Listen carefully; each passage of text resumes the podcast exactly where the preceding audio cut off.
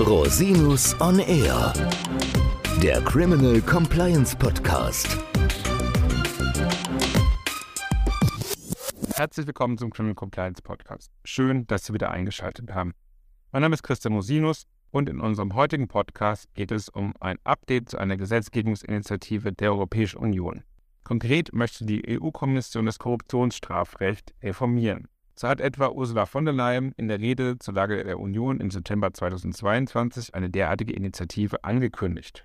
Die Frage, ob das Korruptionsstrafrecht noch ausreicht, wird nicht nur in der EU, sondern auch deutschlandweit gestellt, etwa im Hinblick auf das Urteil des Bundesgerichtshofs in der sogenannten Maskenaffäre. Vielleicht können Sie dazu nochmal in Folge 116 reinhören. Zum Hintergrund des Gesetzgebungsvorhabens kann man sagen, dass Korruption und Betrug natürlich Hemmnisse sind, die den freien Handel bedrohen und die Sicherheit und die finanziellen Interessen der Europäischen Union negativ beeinflussen können. Aus diesem Grund enthält bereits die Gründungsdokumentation der EU eine Ermächtigungsgrundlage für Gesetzgebungsvorhaben für schwere und grenzüberschreitende Kriminalitätsbereiche, darunter etwa Korruption. Hierzu ist in Artikel 83 des Vertrags über die Arbeitsweise der Europäischen Union geregelt. Dementsprechend kann die EU Richtlinien erlassen, die dann später in nationales Recht umgesetzt werden müssen. Zum derzeitigen Stand des Verfahrens und dem Zeitplan kann gesagt werden, im Rahmen der EU-Strategie für eine Sicherheitsunion wurde der Zusammenhang zwischen Korruption und organisierter Kriminalität als eines der einschlägigen strategischen Ziele für die Jahre 2020 bis 2025 festgelegt.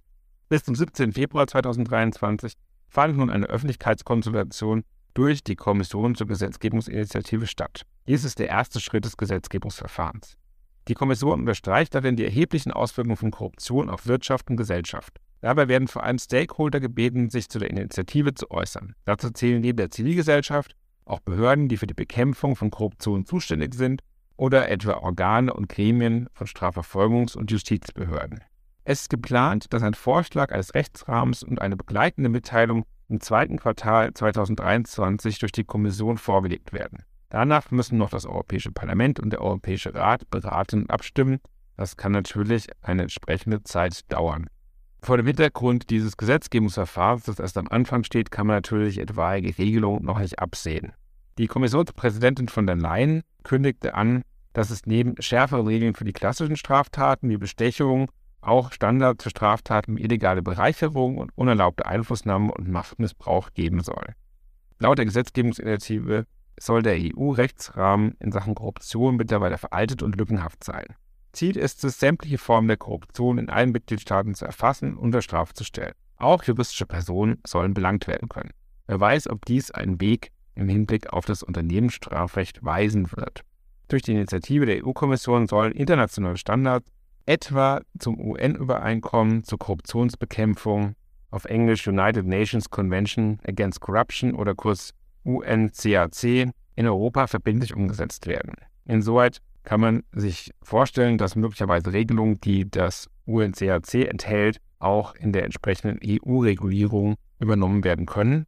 Dazu gehören etwa die Tatbestände zur missbräuchlichen Einflussnahme nach Artikel 18 UNCAC, zur missbräuchlichen Wahrnehmung von Aufgaben nach Artikel 19 UNCAC und zur unerlaubten Bereicherung nach Artikel 20 UNCAC. Während Artikel 19 UNCAC insbesondere die missbräuchliche und rechtswidrige Handlung von Amtsträgern erfasst, die mit der Absicht begangen werden, sich einen unangemessenen Vorteil zu verschaffen, enthalten die Regelungen des 18 und 20 UNCAC Regelungsbereiche, die im deutschen Recht noch nicht so vollständig umgesetzt sind. Äh, hierbei geht es etwa um die missbräuchliche Einflussnahme nach Artikel 18 UNCAC, darum, dass eine dreiseitige Personenkonstellation vorliegt, Sanktioniert sollen insoweit werden Zuwendungen an Personen, die zwar die von dem Gewähren erstrebte Dienstleistung nicht selbst vornehmen können, die aber Einfluss auf den Amtsträger in der zuständigen Behörde haben.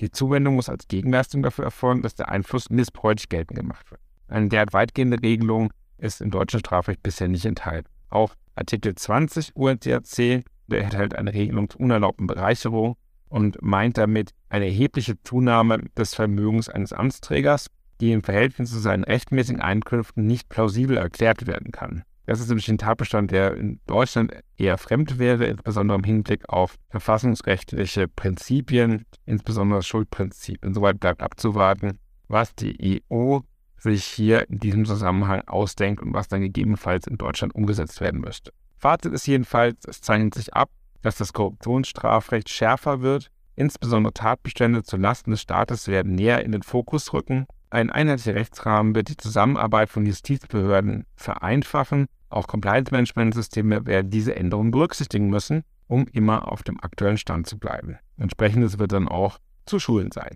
Herzlichen Dank, dass Sie sich wieder die Zeit genommen haben, den Podcast zu hören. Wir werden das Thema natürlich weiterverfolgen. Falls Sie bis dahin Fragen haben, wenden Sie sich jederzeit gerne an mich unter info@rosinus-on-r.com. Bis zum nächsten Mal. Ich freue mich auf Sie. Der Podcast stellt lediglich einen allgemeinen Überblick über rechtliche Themen dar und ersetzt selbstverständlich keine Rechtsberatung zu konkreten Fragestellungen im Einzelfall. Bei Fragen wenden Sie sich an Rechtsanwältinnen und Rechtsanwälte Ihres Vertrauens, natürlich auch gerne an uns. www.rosinus-on-r.com oder unter www.rosinus-partner.com.